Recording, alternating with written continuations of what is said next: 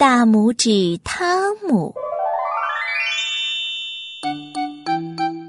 从前有一个屠夫和他的妻子，他们住在森林里的小木屋里。他们呀有七个儿子，这是一个非常贫苦的家庭。他们的小儿子名叫汤姆，个头长得最娇小，人也最机灵。汤姆出生的时候啊，小的呢就像人们的大拇指，所以大家都亲切的叫他大拇指。一天晚上。藏在桌子底下的大拇指听到爸爸对妈妈说：“天哪，怎么办呢？我们快没有面包吃了，家里已经养不起孩子们了。明天我们把他们带到森林深处去拾柴火，然后就扔在那里吧。”第二天早上啊，大拇指捡了一些白色鹅卵石放在口袋里。爸爸妈妈带着孩子们开始往森林出发，大拇指走在最后，把白色鹅卵石一颗一颗丢在路上。这样啊，如果夜晚降临，他可以和哥哥们沿着石子找到回家的路。走了很久很久的路，孩子们在森林最深处的一棵大橡树下睡着了。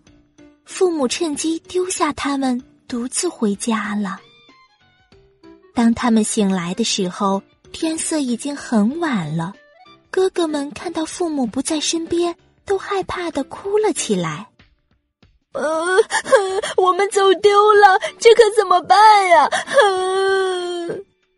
这时啊，大拇指站起来鼓励大家：“哥哥们，不要哭，跟着我，我能带大家回家。”多亏了来的路上大拇指做的记号，他们毫不费力就回到了家。爸爸妈妈看到孩子们回来了，也非常高兴，因为邻居呀分给他们很大一块面包，于是大家又都有面包吃了。但是好景不长，一周之后家里又没吃的了。大拇指又听到爸妈说要把它们丢了。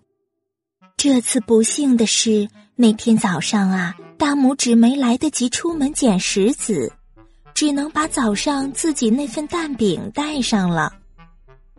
当他们到了森林里的时候，爸爸对他们说：“我跟你们的妈妈去远一点的地方砍柴，你们在这里乖乖的捡些干柴，等我们回来。”孩子们在树林里捡了很多干柴，但是，一直到天黑，他们的爸爸妈妈也没回来。呃，我们又迷路了，我们会被狼吃掉的。哼！孩子们哭着喊：“大家别哭了！”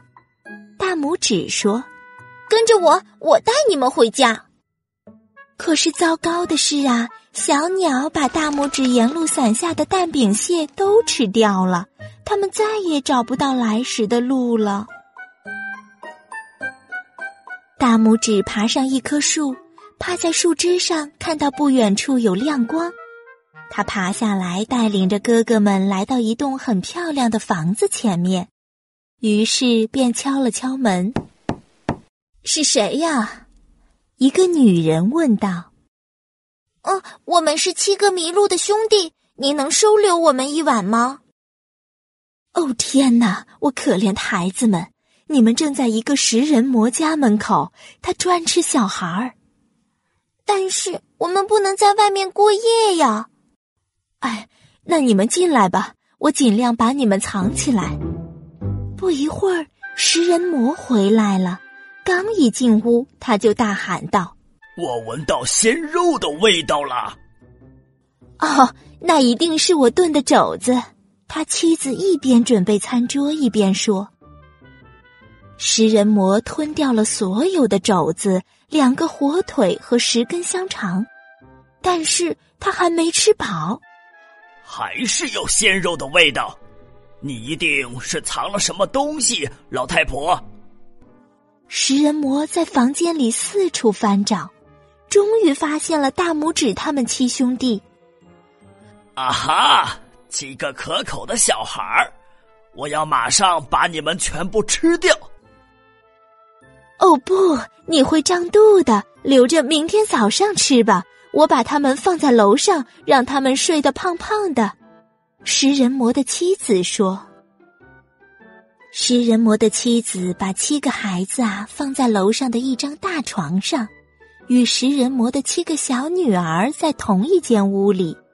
小食人魔头上都戴着睡帽。等大家都睡着之后，大拇指偷偷的把小食人魔的睡帽摘下来，给自己和哥哥们戴上了。这天夜里呀，食人魔突然感到肚子饿。他想：“我等不到明天早上了，现在就要把这些小孩吃掉。”他来到卧室，在黑暗里摸着七个没戴睡帽的小孩，于是啊，就都扔进嘴里，狼吞虎咽下去，然后就回去呼呼大睡了。第二天一大早。大拇指和他的哥哥们悄悄逃出了食人魔家。食人魔醒来，发现自己竟然把女儿吃了，非常懊恼。他穿上神奇魔法靴去追大拇指他们。凭着魔法靴神奇的魔力，食人魔很快就追上了他们。大拇指和哥哥们躲在一块大石头后面。食人魔跑得累坏了。躺在一棵大树下睡着了。大拇指趁机将食人魔的神奇魔法靴脱了下来。大拇指试着把靴子穿在脚上，神奇的魔法靴竟然变成它的尺寸，不大不小的穿在大拇指脚上。蹭蹭蹭，不一会儿，大拇指就来到国王的城堡。国王这会儿正需要一个跑得快的信差。